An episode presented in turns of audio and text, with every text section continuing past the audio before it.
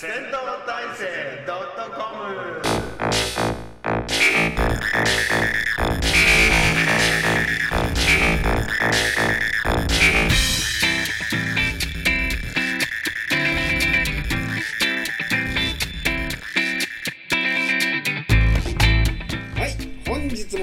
りました誰が聞くのか知らないけれど誰かがきっと聞いているおっさんたちが台東区の銭湯有馬湯からお送りする虚空の遠吠えポッドキャスト戦闘体制 .com お相手はあなたの街のビデオ屋さん私内野とさすらいのテレビプロデューサー工藤ポンよろしくお願いします。サンダル履いた香港マニアこんちゃんよろしくお願いします。バンダイの上のシナリオライター市村よろしくお願いします。というこの4人で今回もお送りしますね。えちょっとね、あの熱帯夜の気分。えええちょっとあのー、有馬湯もね、サウナブームに乗って、乗ってねええサウナルーム、さ今サダイサウナルームでやっておりますけどやってるいやいやあの冷房がまだちょっと修理終わってないのと、プラス。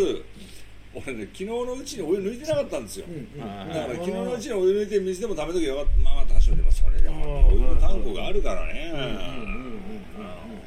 まあええ。ちょっとね扇風機もつけておりますので。どうだ？音まあまあまあ、まあ、しょうがないか。えーと扇風機の音がちょっとうるさいのかもしれないんですけどちょっともう止めちゃうと聞いてないので。死んじゃうんで、ええ。えあ我ら、ええはい。ええ。ちょっと涼しげなね、雰囲気の。皆皆さんもねちょっと暑さに気をつけてということでね。日々お暮らしくださいということでね、えーどうですか？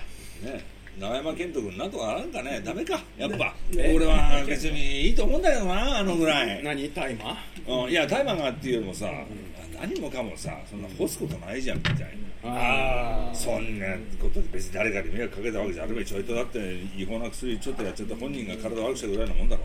じゃあちょっとごめんなさいってやったらよ、もうしばらくしたらいいじゃん別に。広末涼子だってさ、どうでもいいだろみんな広末涼子となんか別にさ、まあ、あれでしょ、あの、リベンジャーズはややる。やったやった。やってやったやった公開するなって言えたもさ、いや少なくともちょっとでも映画はやるんでしょ？やったやったやった。やってるうんもう今もうやってるんだかでも、やっぱり永山絢斗が出てるドラマがなんかアマゾンプライムで配信停止かなんかね。ら。おお、そうなんだ。配信もいいと思うけどな、うん。テレビはねテレビは分かる。いややってもいいと思うけど俺個人的には、まあまあでもまあまあまあ。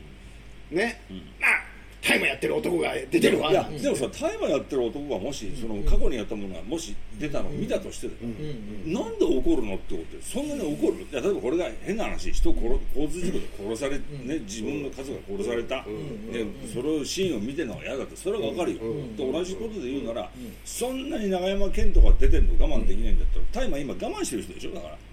永山絢斗のことを見ると私はドラッグやりたくなっちゃうのよと、私は我慢してるのにこいつやりやがったと、えそれ以外考えられないじゃないですか、そんなに真剣に怒るなら。いやそれとあれじゃない。分かってるよ。分かってるそんなことは。分かってる。けどわざとだよ。正義感みたいなのすごいあるよね。分かってるけど日わざとわざと言って。る正義感なね。だからなんかもうリューチェルもそうだけどさ、ああいう事件をさ聞くとさ、すごい俺スタッフのことが心配になっちゃってさ。明日放送します、死んじゃいました、どうしましょうなんてさ、ああるわけよ、あどうすんのみたいなさ、いっつもだからなんかこうすごいわちゃわちゃ徹夜で作業してる人たちのなんか姿が浮かぶというか、何してもまあ関係ないっていうふうにそうそうそう。関係ないじゃん。作品がね。いや本当関係に。ないじゃん少しでもちょっとちょっとでも作品作ったことある人ならもう本当に可愛いから自分の作品なんて、大変だよな。ないとかさいやそれさ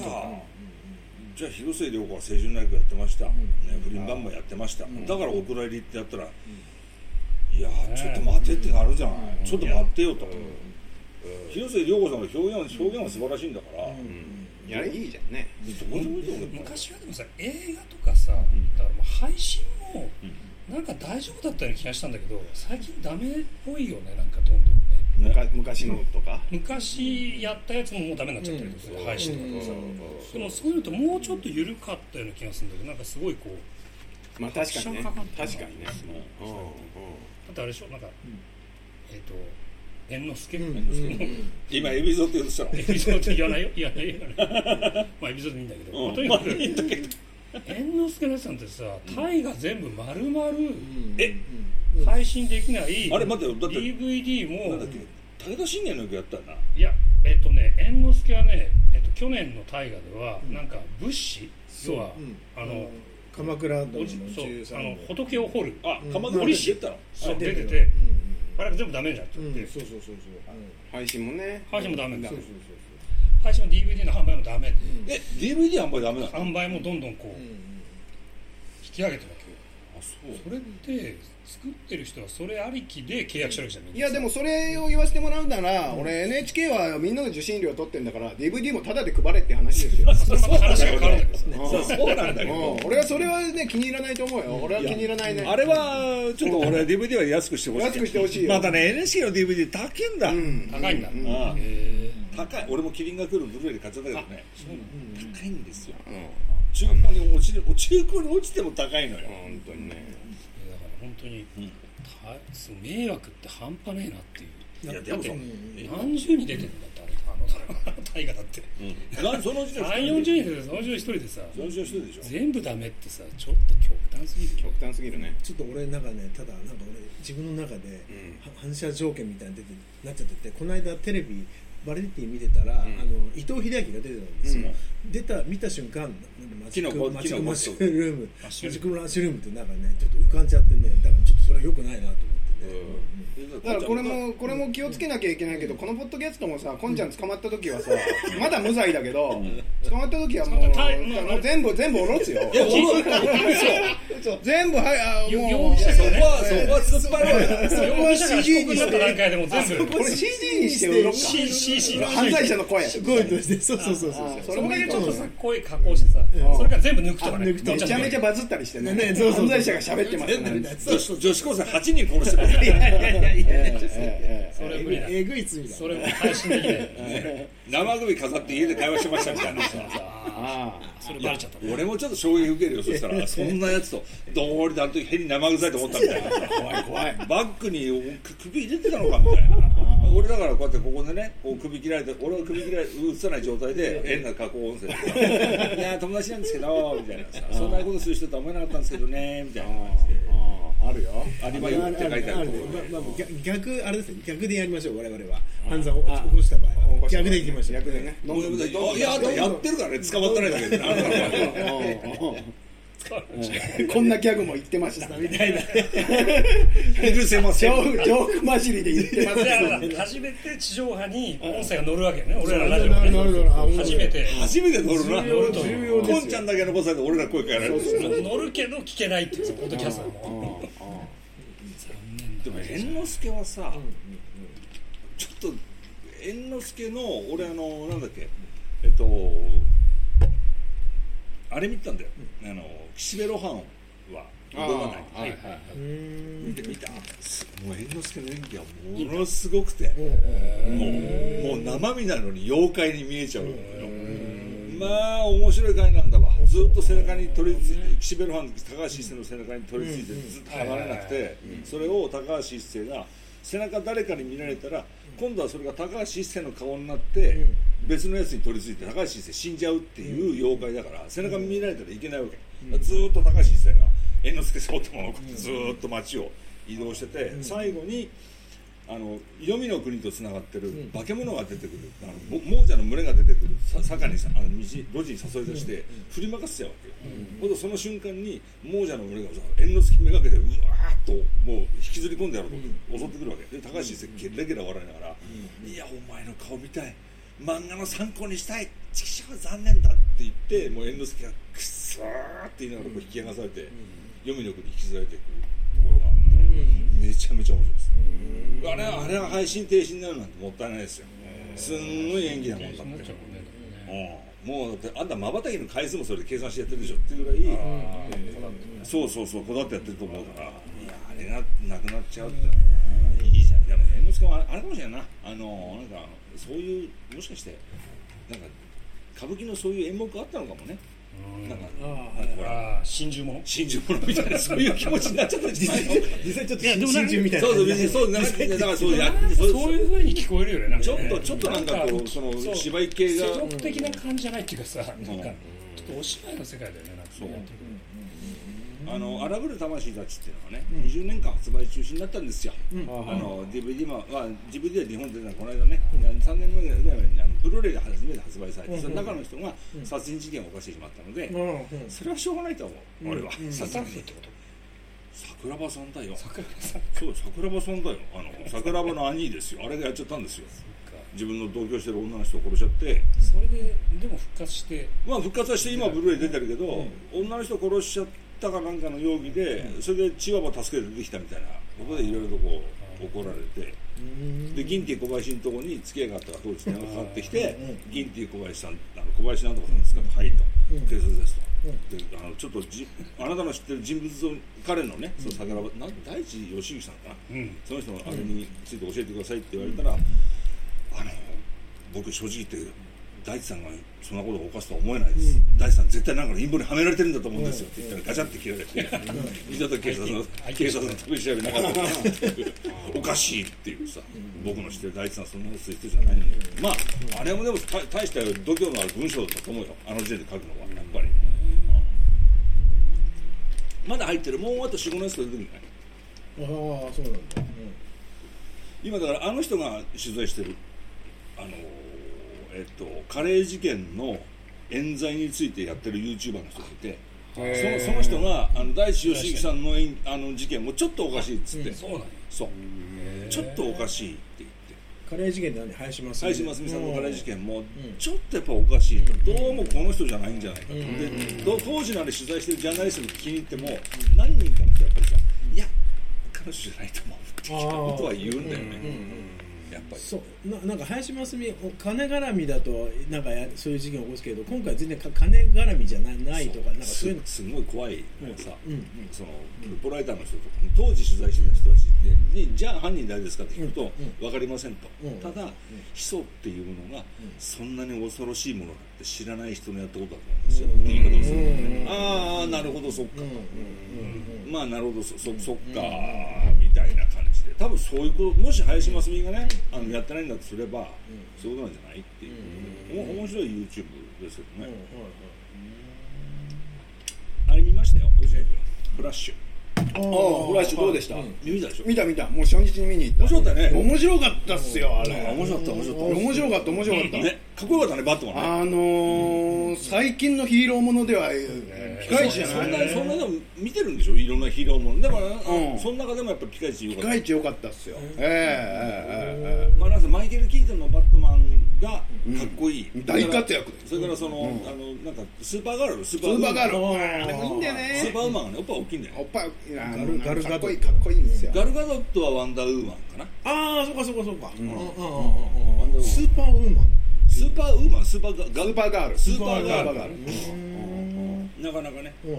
これで、あのマイケル・キートンのバットマンの世界に行っちゃうっていうことなんですよ、ん。あのフラッシュが一生懸命頑張った結果、はいはいはい時空を飛び越えてね、本当、まあ、あの今一人で暮らして、今一人暮らしになっちゃってるけど、ちゃんとね、あの1で、えっと、マイケル・キートンのバットマンの1の時に、あの出てきた今。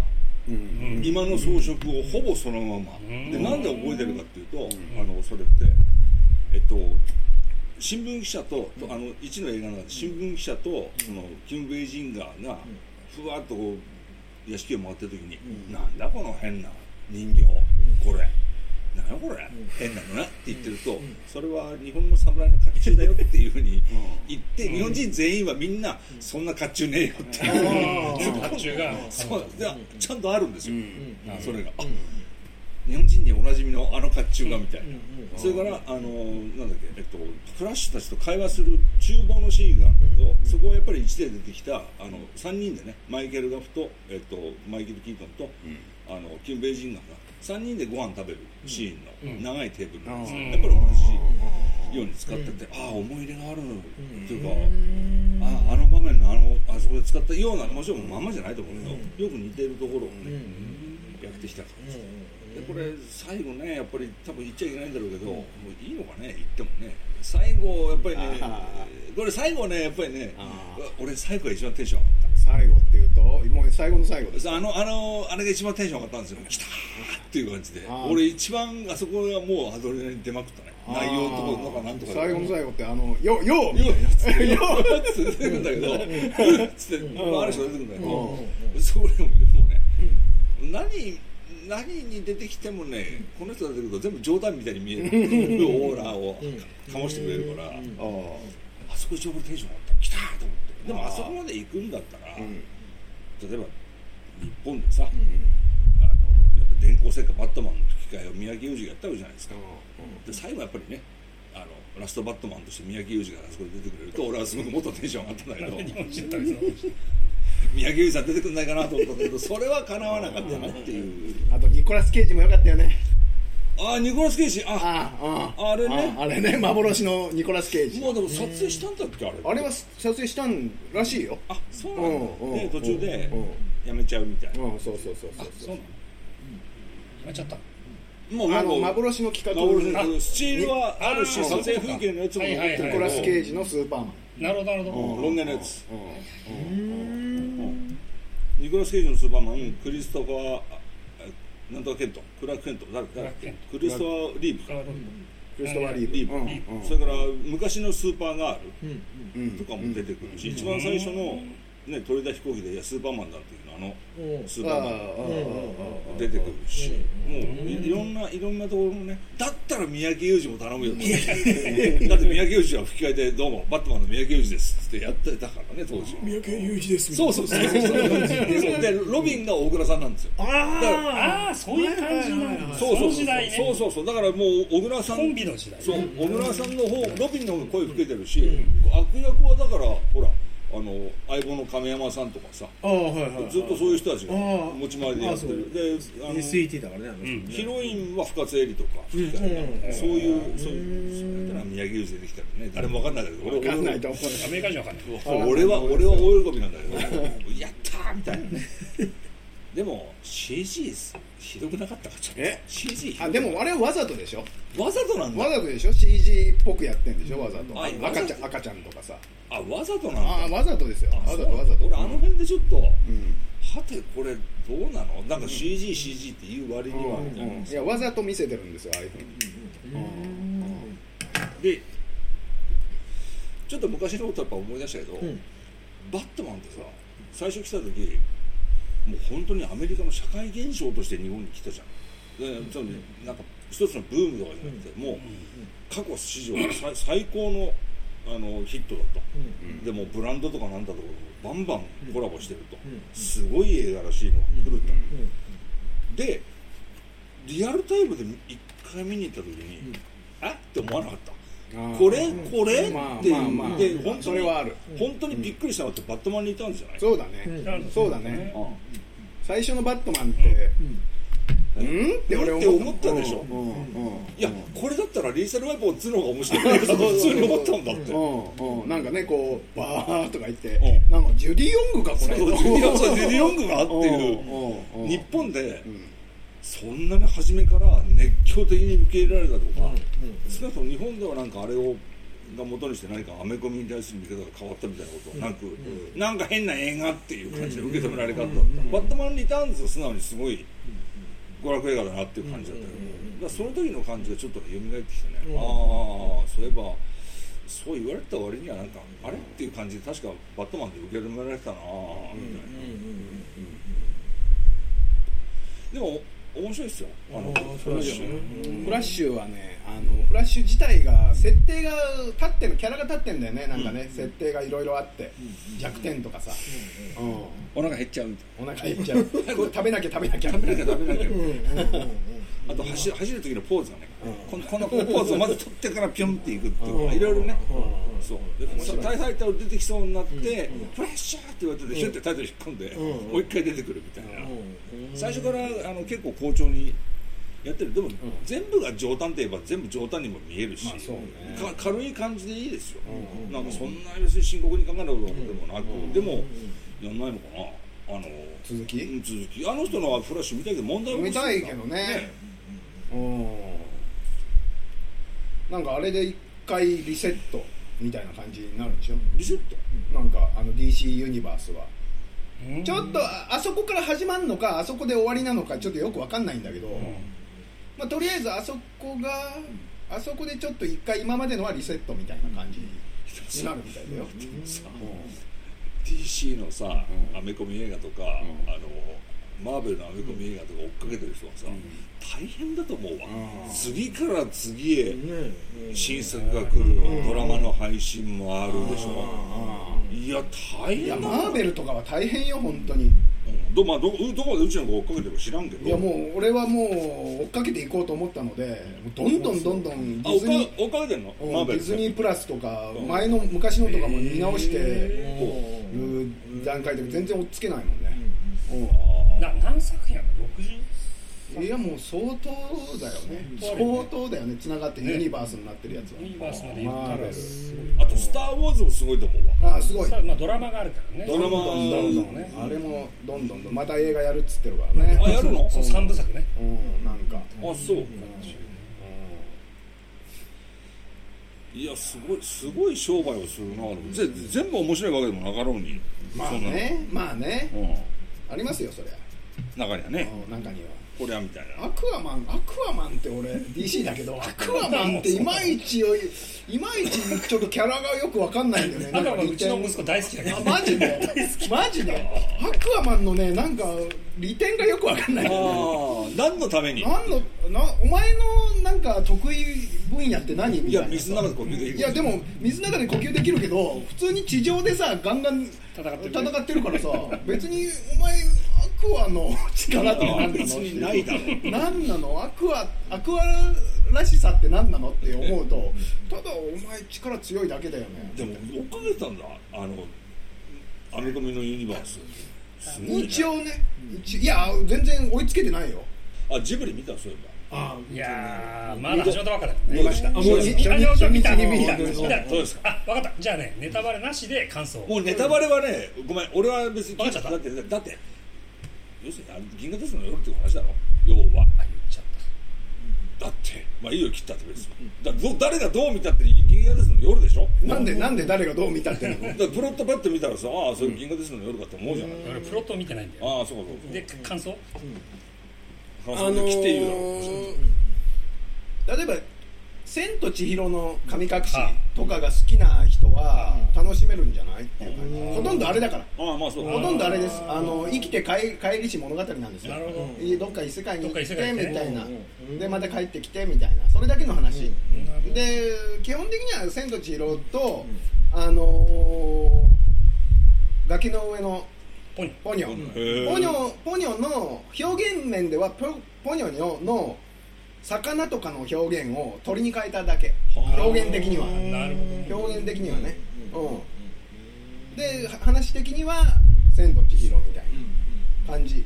だから目新しいもんはないっすよ。じゃあ噂にあったようにナウシカが出てきたりルパンが出てきたり、トトロが出てきたりそういうことはそうないいうことはない。そういうことはないけどまあ今までのあのスタジオジブリのミヤさんのミヤさんの、あのー焼き直しみたいな感じ。あミヤさん世界の。皆さんの作品のちょちょっとね。でもさそんなに辛辣に言わせていただくと。そんなにジブリ好きでもないじゃんうちのは。うん。まあまあまあまあ好きは好きあ好きは好きなんだかんだ言って好きじゃないけどまあ見るよね。まあ、見見ちゃう劇場でね。しかも今回は事前情報が何もないっていうところで、もうこれはこの状態まっさらな状態で見,、見るっていう価値はあるじゃん、あるね。戦略だよね。うん、だからもう初日に行こうと思って、お客さんがいたお客さん結構あの金曜日平日の昼間に行ったんだけど、それにしては多いなっていう感じでしたよやっぱり、注目はするわね、じゃあもう一回見たいってわけでもないまあでもねあの話的にはちょっと咀嚼できないところがあるからあのもう一回いや映画館には行かないけどテレビでやってたらもうちょっともう一回ちょっと見直してみたいなっていう気持ちはあるね、なるほうん。あれとどうなの？要はあのーその前の作品？うん。これまあ全然違うじゃない？風立ちぬ。風風立ちは。風立ちぬとは全然違う。全然違うけ全ど然違うね。比べてどう？どっちの面白い？いやそれは人によるんじゃないの？人によるんじゃない、うん。あのうちの的には。まあでもファンタジー俺はミヤさんのファンタジーが好きだから、うん。ファンタジーが好きな人はあっちじゃない？やっぱり今回のやつファンタジーってまああれだよね「千と千尋」とかまあそうそうそうそうそうそうそうそうあっちの方ってことだよね。うん。ただ本当にあのーポニョとか「千と千尋」みたいな感じで敵もう強烈な敵がいないんですよ。悪いやつっていうのが、うん。うん、悪いやつと戦うみたいな話じゃないので、ライバルもいないライバルもいない。あのーなんとなくこう困難な状況みたいなのが現れてそれと戦うみたいな感じだから特に誰が悪いってわけでもないし痛快ってわけでもないし、なんかこれで終わりって感じでもない感えじ宮宮さん的にうん。もうこれが最後みたいまあでもつくんじゃない？のいやみんな言うよね。やるだろっつって、なねまあどうせね。一発や生きてる限りは。生きてる限りはやめあの人もうあの多分うワーカホリックですよ多分、う。ん、やらずには折れないんですよ本当に。静かに隠居なんかできる人じゃないので。だから次こそナウシカ2、最終的に変な話なくなったら誰かがやるだろなんか、まあ。ナウシカ2は、一部の噂だと、安野さんがやるっていう。やるっていうまあ話でも、ね。でも話はだだだついてるんだと思うよ、あのね。なんとまあ内々に。もしかもやってる可能性もあるよね、うん。始めてるかもしれない。あのやれよって。はいみたいなさ、死んだウシカなんて死んだと勝手にやる。新ナウシカであと面白いのはさ、山崎隆のゴジラね。はいすごい期待してる人がいる。あれさ、でも全然さい今までなくて突然オープンにしたいやいやもう去年ぐらい前からからやるとは言われてた。あそうなんだ山崎へー。山崎隆さんがやるやるっていう話はあった。話はあった。なるほど。あった。ただこれそんなにみんな期待するんだっていうぐらい期待値高いから、ああそうなんだ。じゃあよっぽど面白いんだろうなと思って、やっぱり。どうなんだろうね。いや俺は、うん、いや俺俺やっぱ山崎まあ隆っていうのがまあ山崎隆って本もそうだけど、シン・ゴジラ見ちゃった後に、結構辛い違う。次やるの。シン・ゴジラ。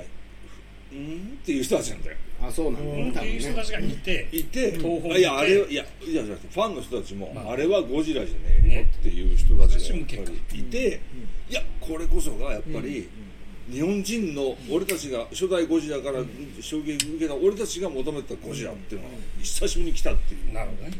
でそういう人たちが期待し俺どっちかっていうと初代ゴジラそのものも、まあ、こんなもんか的な感じで新ゴジラは面白かった。敵だぐらいのあれだから、山崎隆ってだってオールウェイズ三丁目の夕日でしょ、まあドラえもん。ね、あれ俺戦後リアリズムと俺とてもね思えなかった、全く思えない思えない。けどだって今度のゴジラだって、戦後すぐっていう設定で多分タバコ吸う人誰もいない世界でしょ？おそらく。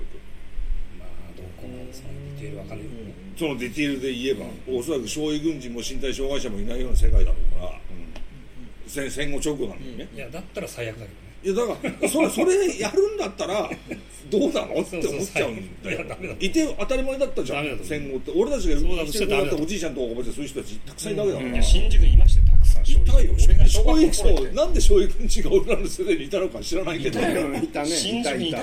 いたでしょ。小学校足元に本当に駐車してが落ちてるんですよ、なんで駐車落ちてんの？あのお父さんななんであの人たちはああいう格好してんの、なんで足元に駐車機が落ちてんのっていいからって見なくていいからっつって俺、親父に言われたもんだから俺の子供の頃にもだから皆さんあれパチモンだったってことでしょ？親親に言わせるあどうだろうね、まあそういうところもあるんだろうね。まあちょっと計算するとちょっとおかしいけどね。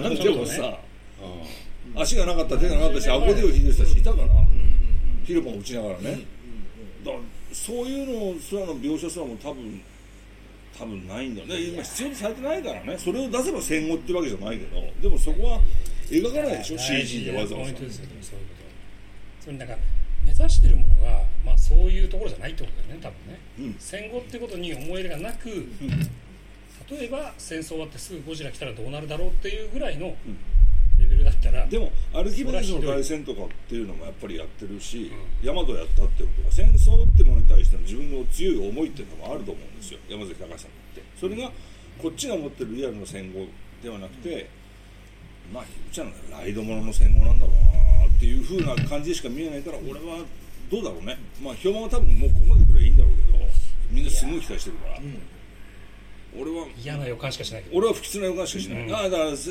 評判はすごいいいんだろうけど、俺多分これこの戦後はどうだろう？ライドものあのなんかねあのトラクションの戦後じゃねえかっていう感じ。西武園の西武園的なね。西武園のゴジラライドだってやってるんでしょ？山崎隆ああそうなんだ。そうそうそうそうそう。うん。へーあの延長なんだね。ちちなみにいつ公開？11月。あもうそんな早いんだ。うん。かな、うん。あとそまあそれから来年か分からない、うんうちの動画あれ予告見て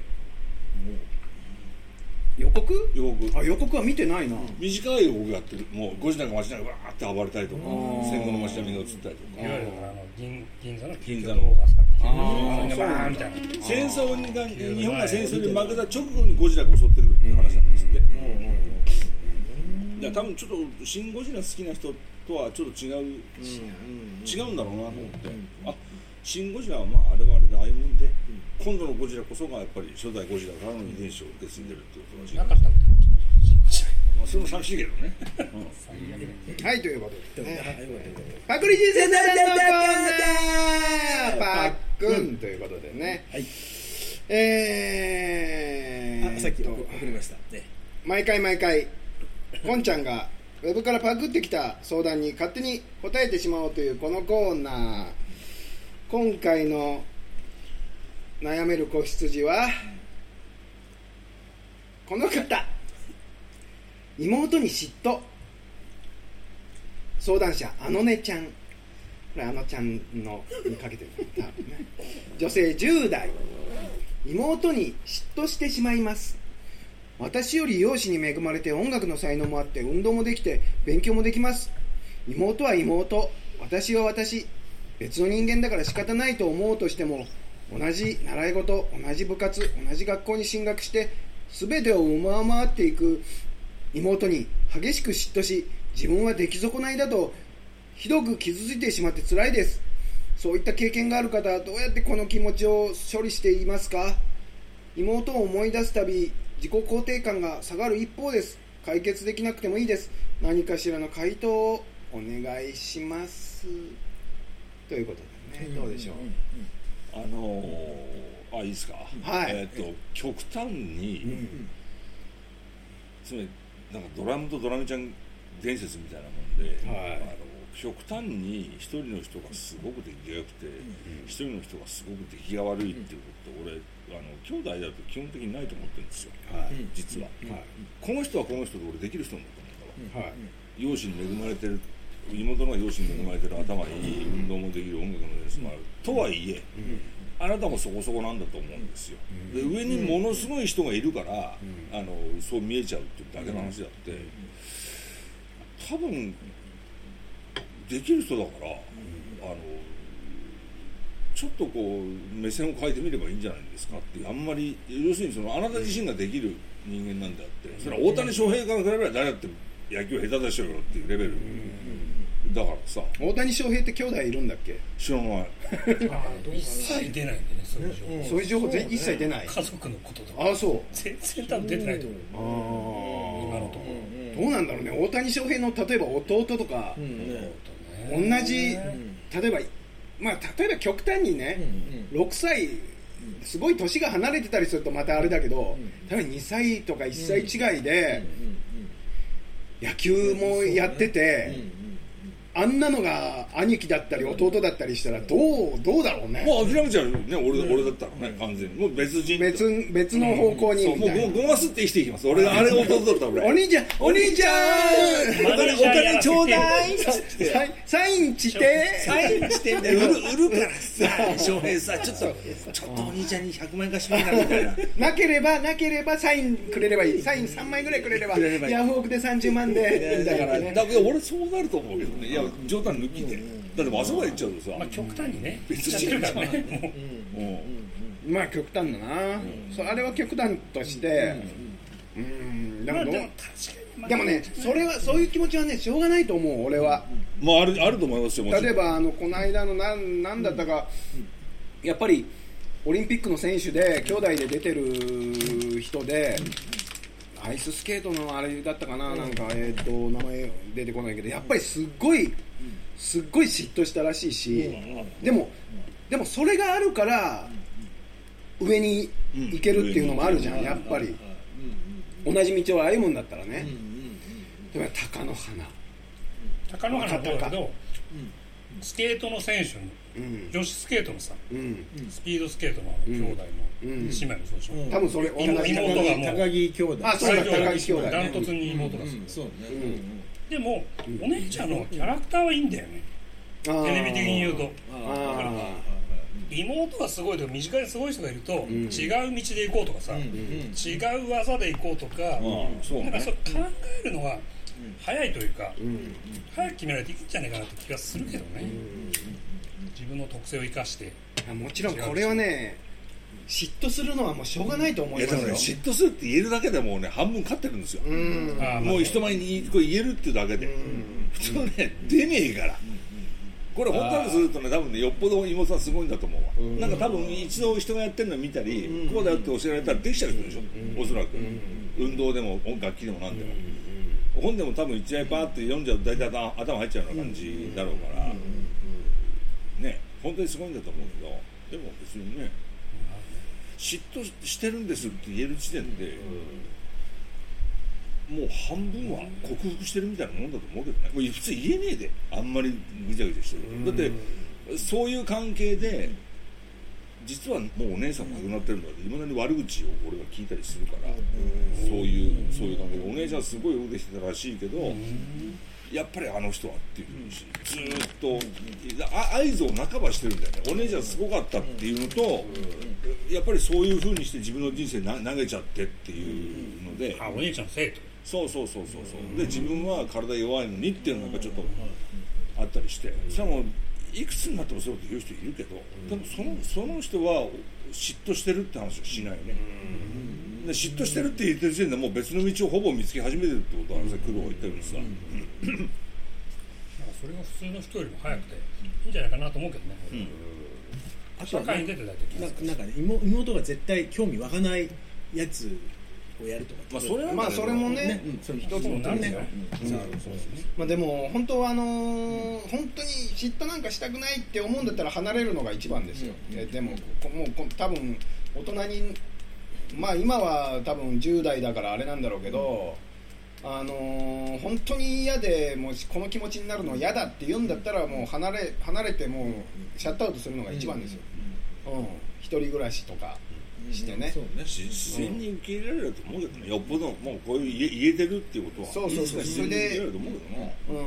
そうまあ容姿とかはあれだけどそうだから俺わかんないんだけど俺はさ、俺が長男で妹2人なんだよね、嫉妬とかあまり違いすぎて、うん。妹とかって、それ対象にならないんだよ全然、比べからね。そう比べるとかっていう発想がまずないっていうか、うん。まあ上だってこともあるかもしれないけど、でも妹も俺多分比べてたこと多分ないと思うん。だよね、そうね。俺は兄貴が6つ上っていうのはあるから、うん。相当うん結構離れてるんですよ、でとにかくね兄貴はねあの絵がすっごいうまいの。もうちっちゃい頃からもうまあ俺が1年の時6年でも,、うん六年でもね。もう絵がもうめちゃめちゃうまいんですよ、ガンダムとかも空でもう描けるし、へ立体的にすっごい描けるもう才能今デザイナーやってるから。なるほど。あもうその時点でもう俺も描こうとするんだけどもう全然兄貴みたいには描けないしそれはそうろ六6歳違う違うんだよ。でもそれにしてもねうん。全然もう勝てないんですよ。だからもう絵は絵はもういいやっていう感じになったねでも。そうそうそううんうんそうそれでいいんじゃないかなと思うけどねそれで違うことを見つけて、うん。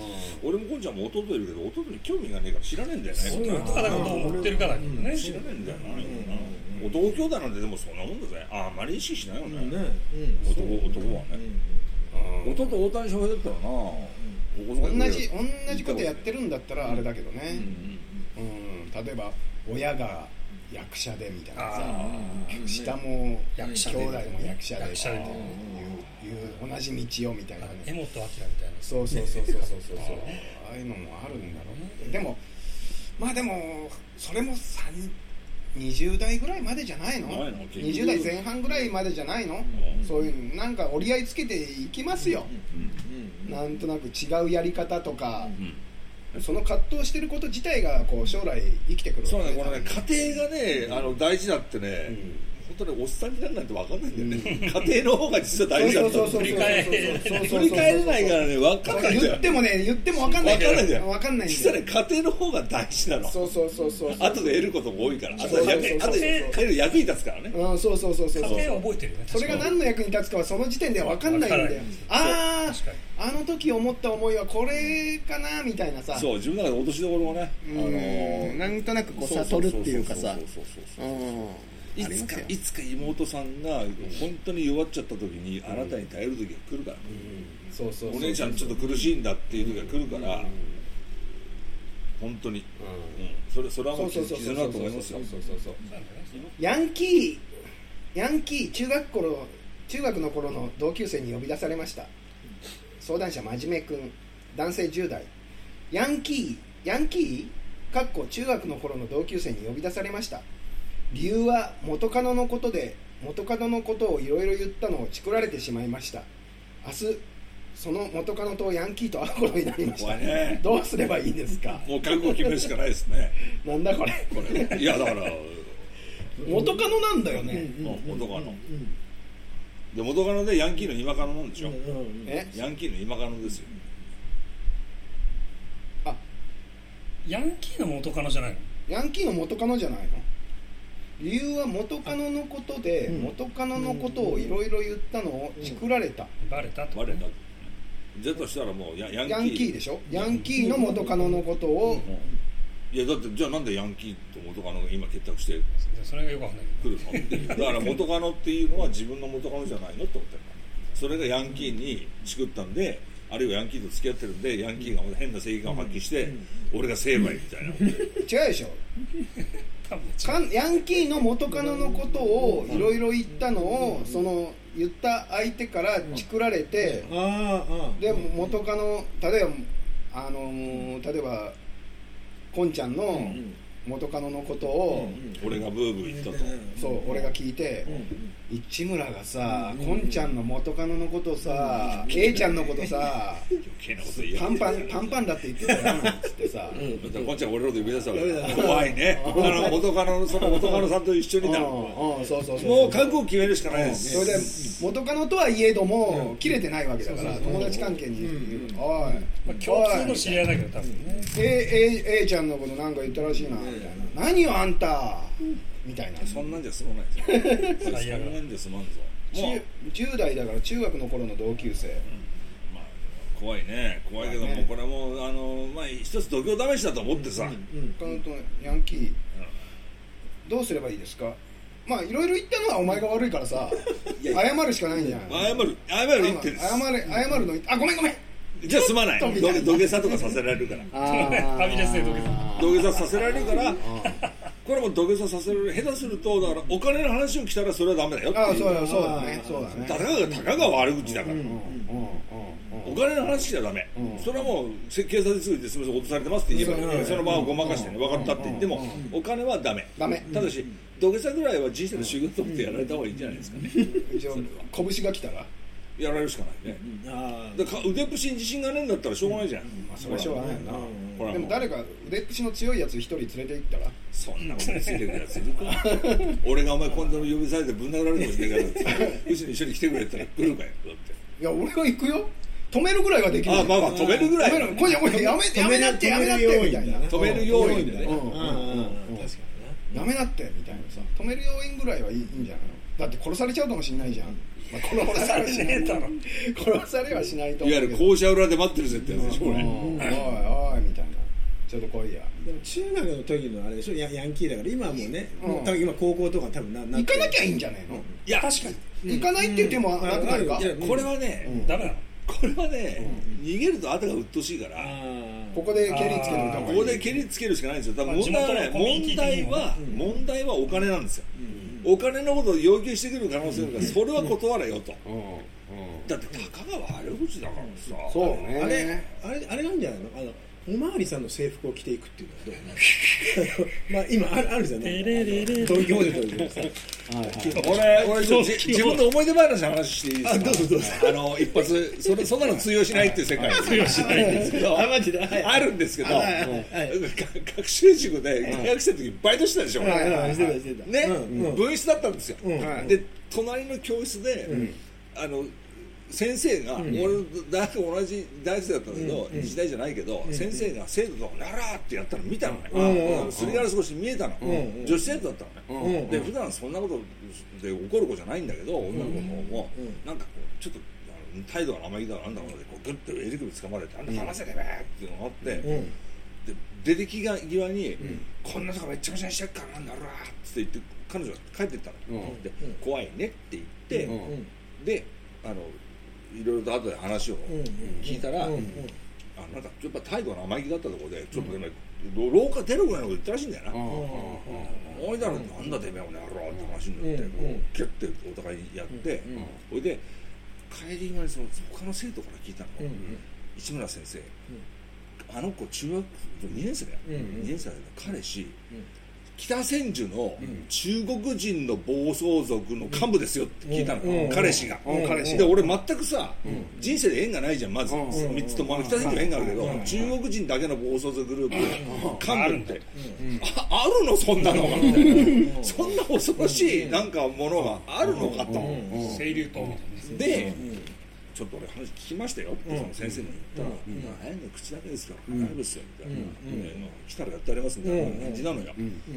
まあと思うじゃない？そうなんだと思うじゃん。嫌な予感しそれで翌週行ったらさ本部で鍵もらったら塾長がさ「今日市村さん生徒さんあの一人も来ない一人では来るかもしれないですけどとりあえずなんか全員休みになっちゃってるんで。えみたいなさだから地元で噂飛んだんだよだから。なんか起きるらしいってビビって来ないわけ生徒が。北千住の生徒がね。いや来ないだろうと思って行ったらその教師も来ないんですよ。その揉め揉めたお前本人も来ないわけ。うん。俺一人で待ってたらさ生徒が一人だけ来てそれがさ中学校2年生なんです。中学校2年生なのに女子大生とプールバーで飲んでて補導されたやつなんですよ。すごい塾だね。その塾に通ってるね。そいつは学校に行けてなかったからおかげで、噂話入ってこなかったらしいんだよね、で今日どうしたんですかって言って、いやいやこうでって言ったらいや帰りますみたいな、いや待ってくれ待ってくれって頼んだら待ってくれっつって、お前みたいな不良がいないと思ったらいや、俺喧嘩は本当にもうそれは本当ダメですっつって、でもどうしましょうこれ来たらね、って言って。でもこう帰ろうとするから、おいおいおいっつって、お前女子大生でやったかって、やりましたと、中学校2年生だよ、まあもう自分は言いますけど、で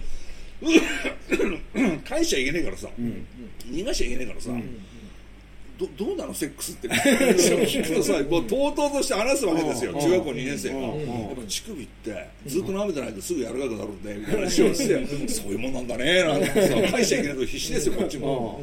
それで中学校2年生からセックス談義を連れてきて俺感心してさなるほどなるほどって来たらさ6時半とか7時ぐらいだね来たよ3人でバイクの音もしないのに急にビルから駆け上がってきて3人ぐらいのいかついのが嵐のように入ってきていつの間にか生徒いなくなってて襟首掴まれてガーン下ろされて商店街のど真ん中で質問吊るし上げあマジでお前が。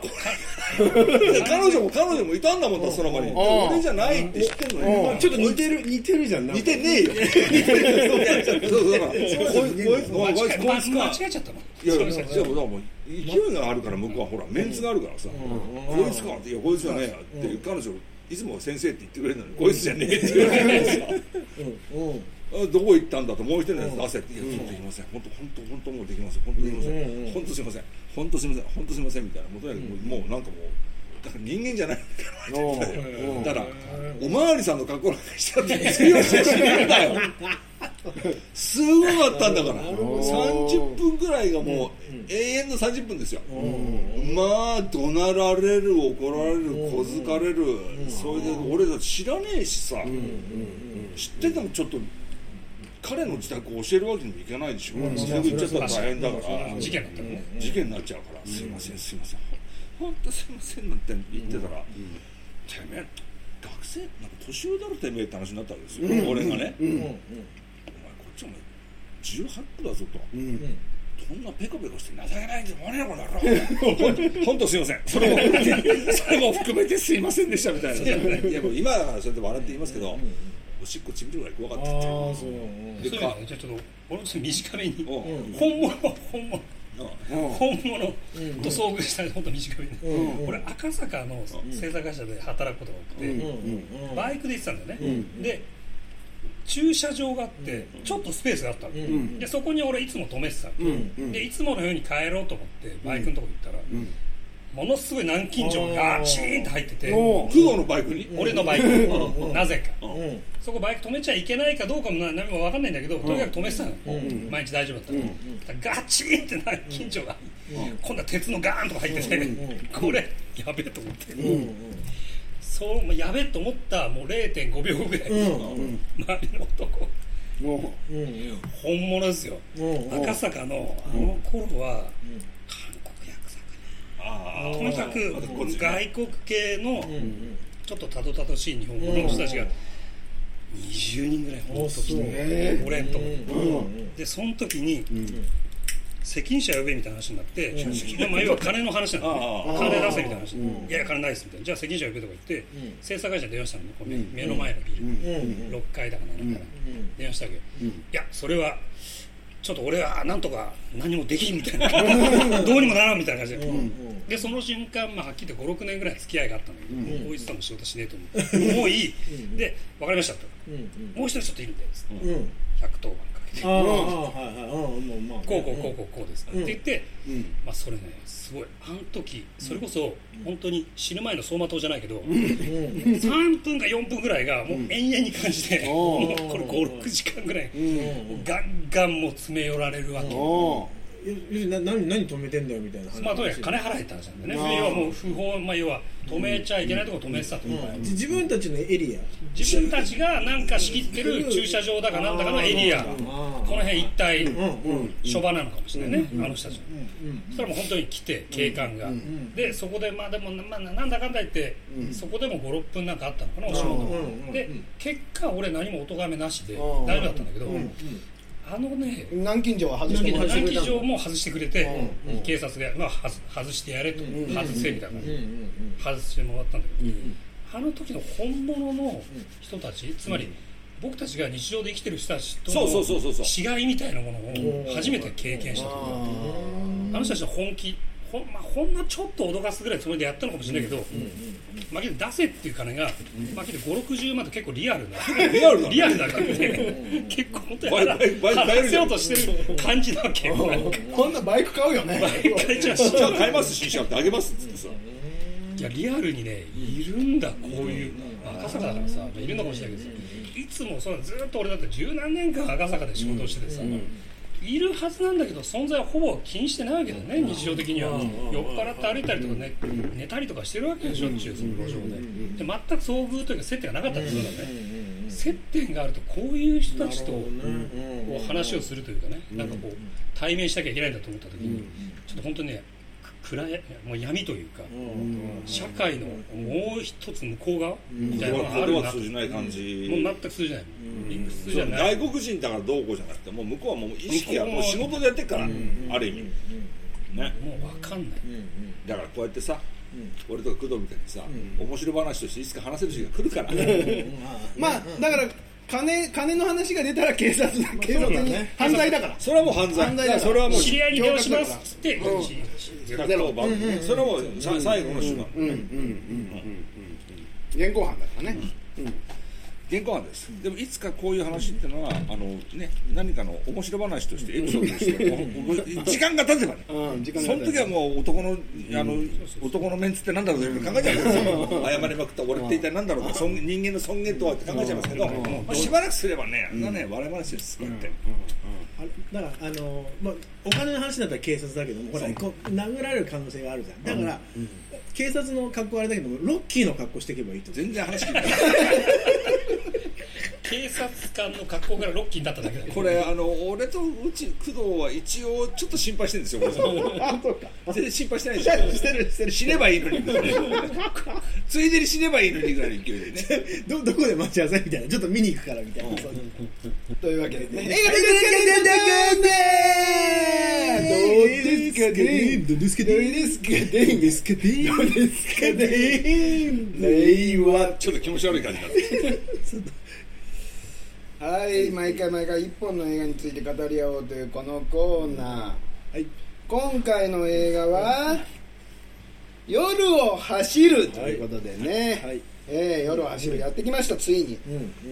皆さん待望の。待ついに。待望の。夜を走る教会誌などの佐光大さん。佐こ光大大大さん。はい。監督が無情な社会を生きる人々の絶望と再生を描いた人間ドラマ、郊外のスクラップ工場で働く男2人の退屈で平穏な日常がある出来事をきっかけに一変する、主人公を2つのシルエットなどの足立友光、その同僚ドラマ「伝説のお母さん」などの玉木レオが演じ、川瀬陽太。宇野昌平、松重豊らが出演するということでね、郊外のスクラップ工場で働く2人の男。40歳を過ぎて独身の秋元は不器用な性格で上司からも取引先からもバカにされていた。一方妻子のいる谷口は要領よく世の中を立ち回っている。それぞれ退屈で平穏な日常を送っていたがある夜の出来事をきっかけに2人の運命は大きく狂い出すことではい、これあのー最初にですね、今回だけちょっとルール決めさせてください。一番最初に皆さんいいとこ言いますよね。ええこれは。ええその時にね、ええ。ー宇野昌平さん、えっとそれからえっと川瀬陽太さん、えーいいっていうのやめ。あのねもうね、そう思考停止です。いいに決まってんだからもう。出てるこのぐらいのレベルの映画なんてええ出ていいじゃん。出てるに決まってる今そこ以外のところでさ、それもいいんだから。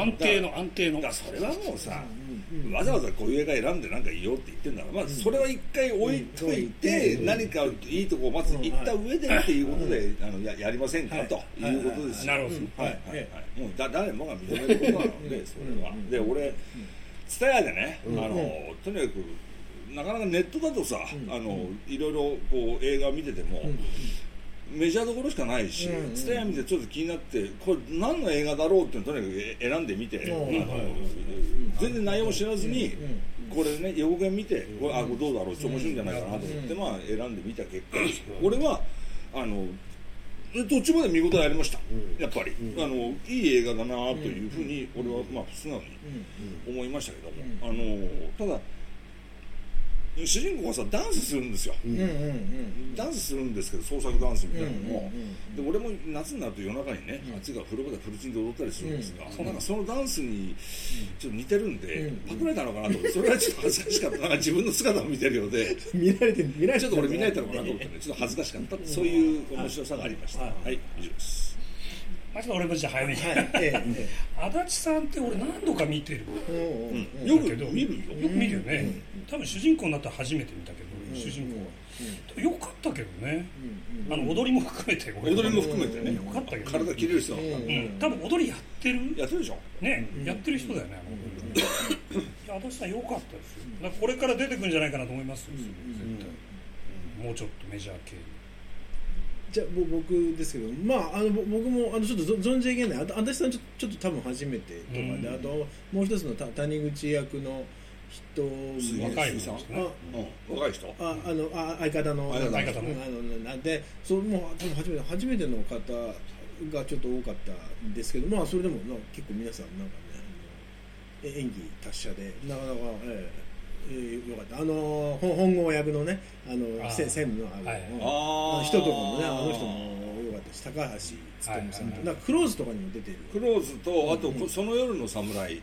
ああれも出てる。でもこやっぱり現場のこ行員役で出てきてあー似合うなと思って。うん。そうね。似合う。ああいうああいうね中小企業の社長本郷役の人、はい良かったな町工場の社長。うんうん。町工場のあのせ専務の方ね。専務？ああれ専務。社罪を罪を着せられちゃうとうん。社社長はなんかゴゴルフはいはい。はい。打ちっぱなしに。甥っ子の方ね。うん。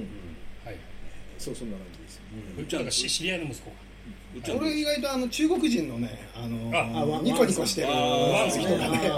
こういうこともやるんだみたいなさ意外な意外な人物がニコニコ顔で死体処理みたいなさ。気にしないでいいからなんつってさ。あ俺がやるからなんつって。あれちょっと面白い面白いよね。ああの役どころが面白かった。ちょっとうんよかったですねめちゃめちゃ怖い怖い。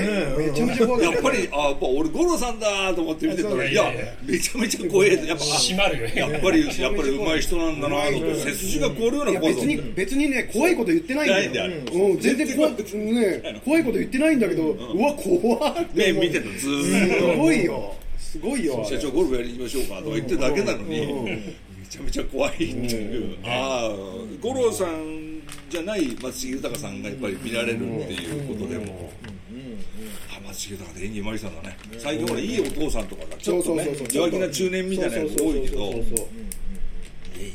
いやいやいやいやいやいやいややっぱりやらせると やっぱり大したもんでございますっていう。強烈な印象だよね。ちょちょっとワンシーンしか出ないマジしか出ないけども、うん。もうインパクト絶大でしたよ、まあ、あでも映画としては面白かった。普通に、あのどうなるんだろうと思うし、ちょっと変な緊張感はあるし、あの男の人が急にね女の子バーンって殴っちゃうあたりもさ、ああるのかなみたいな感じではあったけども、最後だけね、どうしたの？結局最後どうなんどうなっちゃそう単純にそこの一番大事な部分がさ、表現されない。ふんわりしてるんだね、あれが分かんないんだけど、まあ、最後の最後のシーンはまあいいとしても、殺したわけじゃない、でもその殺したっていうシーンもないし、埋めたとかそういうのも、まあ、埋めたい埋めてないのか。埋めてない。例えば殺して車に入れたと、っていうのがない意味ってどういう、それは観客のカタルシスには奉仕しないってことでしょ。そこは見せない、そこは見せない。でそれは観客のカタルシスに奉仕するようなことはしないっていうことなんだろうけど、いや聞いてないよ。ね聞いてないんだよ。だからだって結末としてはあれ男の人はどっかに蒸発主人公はどっかに蒸発しちゃったか警察にパクられたかいやあれの新興宗教のあれ。だからそういう可能性もあるでしょ、うん。あの新興宗教の幹部として声が秋元さんの声だから、あそこの幹部になって今度はダンスの指導をしてるっていう。だど3つのうちのどれかしかないんだそうそうそうそう。多分声しか見えなかった。まあそう。聞こえなかった。だから顔映ささないのはそういう意味だろうし、でもそれ以外のオチって考えられないから、だったらうん。見せちゃった方が。ね。見せていいんじゃない？別に。いいんじゃないと思うけどそんな考え落ちみたいなことしなくて、ななんかいろいろでも不不思議なとこがあってほらままずなんだっけ？あ電話がほらあの殺した女の電,、えー電話がかかってきてさ、うん。あの秋元さんの秋元？さんのところに、うん。あ足立さんのね。そしたらほらガラス窓の向こうで誰かが電話してるみたいな、うん。して開けたらさなんかじ自分がいたみたいなさ、うんでついてったらみたいなさああれはななんなの？まあなんあか考れはねえてみたいそうあの辺全然わかんないんだけど俺はねあの辺すごい好きで。あそうなんだ。それいいなと思って。うん。で新興宗教でみたいな。うん。で宇野さんがいて。うんうんうんうん。宇野さん絶対これ一緒にタッチションしてあこの人がまあ教祖なんだろうなうんうん。バスで分かる感じとか。うんよかったけどね。うんあの辺の流れは。うんうん強引強引っていうかまあよくわかんないけど面白かったけど。あと町工場も風景も絵に力があったなと思って、本物だよねあれね。撮り方にあれはそうですね。あの武蔵野金属株式会社っていう会社でね。でなぜか企画のところに、あの亡くなった大杉蓮さんの名前が。あそうそうなんかそう。そうその前の作品が主演だったでしょ大杉さん大杉さんが残した企画かプロットが。相当、うん、相当前から9年うんぐらい構想を練ってた、うん。相談してやっててうん。でその中で奥さんがプロデューサー。じゃあ大杉さんがもしかして生きてればやってたかもしれないやったかもしれない。もしかしたらそうそうそう松重さんの役をやってたかもしれないしそうみ確かにねそうそうそう。あその流れで松重さんっていうのもあるかもしれないね。もしかしたら。そうそうそうそうねでもなあのあの監督とあの大杉さんはお同じ事務所だったらしくて。あと本当におあの大杉蓮さんの意思をうん本当継ぐにっていう形でそう。映画化したんだ。そうあの次何何やる？佐藤君みたいな話をしてて、あじゃあこういうのがあるんですけどみたいな。でやってたんだけどべ別のなんだけど教教開始だっけ、うん。そっちを先に進めるものになって、でもいざやろうとしたらあのななくなっちゃってみたいな大杉さんがでその意思をついてなんか作ったでもいうあの本当意思を継いで作ったにしては、あの立派な映画だと、ねいいいい供養になったと思うよ、だって力のある映画だから。だからこそ、最後ちゃんとやればよかったんじゃない？そうそうそう。なんかちょっともったいないもったいないなと思っいてや俺はそう面白かった。すごい。そこだけポカーンってなんか開いちゃってそこ引き離されちゃっていや突き放される感じ。うん。そこがね。なんかもったいない感じでしたよねつまり結末をつけるの嫌だっったの？っていうふうに見えちゃうから、別に結末つけた方がなんか不思議な感じのするノワールもので、面白い映画だねって素直に言えるのに、こういうのってさオチとしてすっきりしてるけどちょっとモヤモヤしてるってのが一番さ気持ちいいんですよその方がいいんだよ。だからはなんか初めからモヤモヤさせてやろうと思ってこれやると、あ？みたいなことになっちゃうんで、すっきりもやもやぐらいの感じ。だから、あの主人公たちがどうなったかは見せてくれてもよかったねだって糸糸は迷惑だもんな。声はあの秋元さんの声でカメラで映さないってなると、それしかないし、いやだからいや単純にそうですさっき一応言ったようにその殺すシーンだけ入れればいいんじゃない。そうそう単純に。それは別にあってもそんなに別に邪魔にならないと思うけどね。話として。いやリアルだと思ったよ。あのカラオケボックスでさ主人あのあ主人公の相棒と、あの愛人の人がさ、なんだ恋人のねしてる人がさカラオケ歌ってる、カラオケボックスの壁に変なさ汚れ、一部剥がれてる汚れがあったりとかさ、あの辺のなんかこう変なところがリアルでいいなっていうのがちょっと、俺もあの汚れちょっと気になった。うん、あれわざと。わざとかなっていうさ狙いだろうな、まあ、これが気持ちいいから、まあまんま言っちゃおうっていうふうにしたのかもしれない。だろうし、あの奥さんがさ、ねあの、まあ、どいつもこいつも俺セックス絡みでトラブってるわけですけど、あの奥さんがさあんたのこと裏切ったことあるなんてどこどこちゃったりしてえごいよな。えーっていう。すごいよなごっついねおいって。でもああいう人たちのこと見てると楽しいからやっぱり、こういう映画見たかったなって一緒にでもあのちゃんと心のこもった映画だと思いましたよ、やっぱり、最後のシーンも変なんだけどあの、なんかあのなんか家庭用のそう。ビデオがなんかなんか撮ってるよ撮ってるような映像でなんかそのパーキングエリアみたいな。そうそう。ちょっ飯食ってるだけとちょっとなんかあれねあの誰が撮ってんのかとかね。ねそれだからちょっと考えさせ落ちみたいな、うん。その人たちいいから普通にやってくれていいんですよ。みたいなそそのさ一個手前のやつでほらあの秋元さんがベランダで隠れててあのでもの隠れて待ってたら、も戻ってきたほらじ自分がまたほら家族の一員みたい。な、ああれあれはななんだ？意味ないですよ。意味ない？意味ない？意味ない。意味ない。そうなんね、考えさせようと思考えさせいやさせようと思ってそのやってるせいでね、俺ちょっとしてちょっと低く見ちゃうんでそういうのって、うんあ普通に物語でやってくれてこっちが見終わった後向こうはもう完璧にすっきりしてるのに、こっちがモヤモヤしてくれるとなんかこう想像の余地があるけど、初めからささあ考えろってやられると知らんがなみたいな、お前の頭の中のことやん。けと思っちゃうから俺は、どうぞ宇野さん。ともうあのなん。だっけえっと川瀬川瀬陽太先輩もさ好きなだけ宇野さん。宇野さん。だしもう母先輩も母先輩だからいやでもねいつもの安定感でもね出るとテンション上がる確かにあの俺もあ宇野さん。出るん。だで川瀬先輩川瀬さんのクレジットがなかったんだよ。そうそうそう。そうだからね俺ね事前で見てたんだよね。あそうなんだ。出るって知っててどこで出るかなっていうのは関西パイセンで出るってあれ言っちゃったもんねあのこの作品あ本当？そうそうそう。うんうん。すでガガシャって開けたところでは初めて俺川瀬さんとあの対面したからうんうんおお川瀬先輩出たみたいなさ。あーみたいな。俺俺もあ関西パイセン出るってしててで最初あ出た来た来たと思ってああったらあのキャバクラのところでさこういつもやっててさあんたさって言ったらあ全然違う人だった。あう違う違う違う。そうだパチンコパチンコがどうのこうの言ってる人だああこの人関西パイセンなんだそれも違ってて。違ってあ刑事刑事刑事の役だったっていうね。なかなか顔覚えらんない。でもあああいうふうになんかこう役者の人が伸び伸びとやってる感じがあってしかも持ち味がさバッキバキに出てるじゃんでやっぱ監督が相当うまい人なんだと思いますよ、ほん本当に。主人公はもうあのあの相棒の人も伸び伸びやってる感じが、そうするじゃん、もうそれうちはどうやって聞いて面白いのつまんなかった、なんか。俺はあんまりつまんなかった。つまんなかった。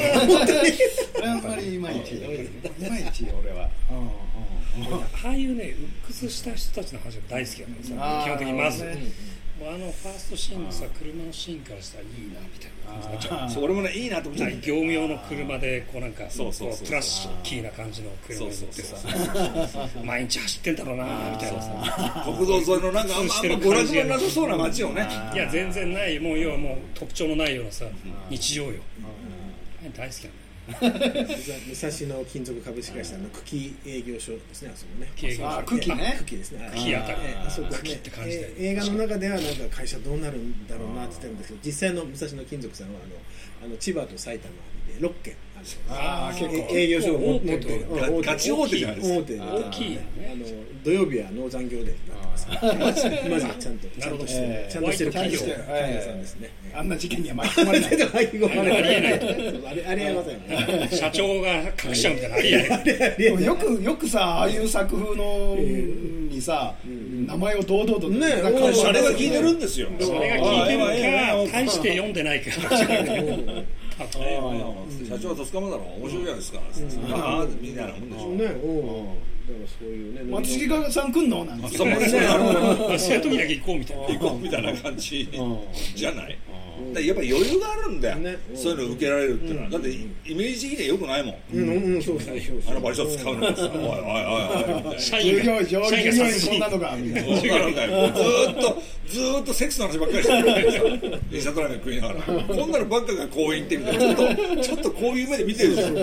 こういう人たちなん。ですよよくだからあれで笑って多分引き受けてんだろうから、あいいよいいよっつってねあるいは映画のことなんか全く興味ねえのか。あとべ別の映画がなんかもねあのだだ出してる映画がなんかやっぱりロケ地でなんかあそう。ねうん。協力的な。協協力的な会社ささんかもしれないですね。じゃあもううちのあれだあの主人公はもう女装する前からもう心離れちゃったんだ全然もう。あいやいや離れてはない。よななんだこれみたい。ななんだこれ離れてはない。てんだよみたい。な離れてはない。ていや離れてはないですけど。いや見れましたよ。見れました。もちもちろんそんな離れては見てないけどうんうーんみたいな。あのホールを使う時だ的なシーンとか絶さ対もういいいいじゃん。絶対ハッピーエンドじゃねえ。絶対ハッピーエンドじゃねえみたいなさ。もうもうやだみたいな感じになってまあちょちょっと言うと警察の捜査ちょっとぬぬるまあまあまあそうだね。甘いよそうだね。ぶっちゃけね。もっと早く分かるだろうっていう気がするけどまあだって携帯のさずっと持ってん。だからそうだから日常見せなきゃダメですよまず携帯から何から全部そん。なもん。というわけでまた次回よろしくお願いしますよろしくお願いします Thank you.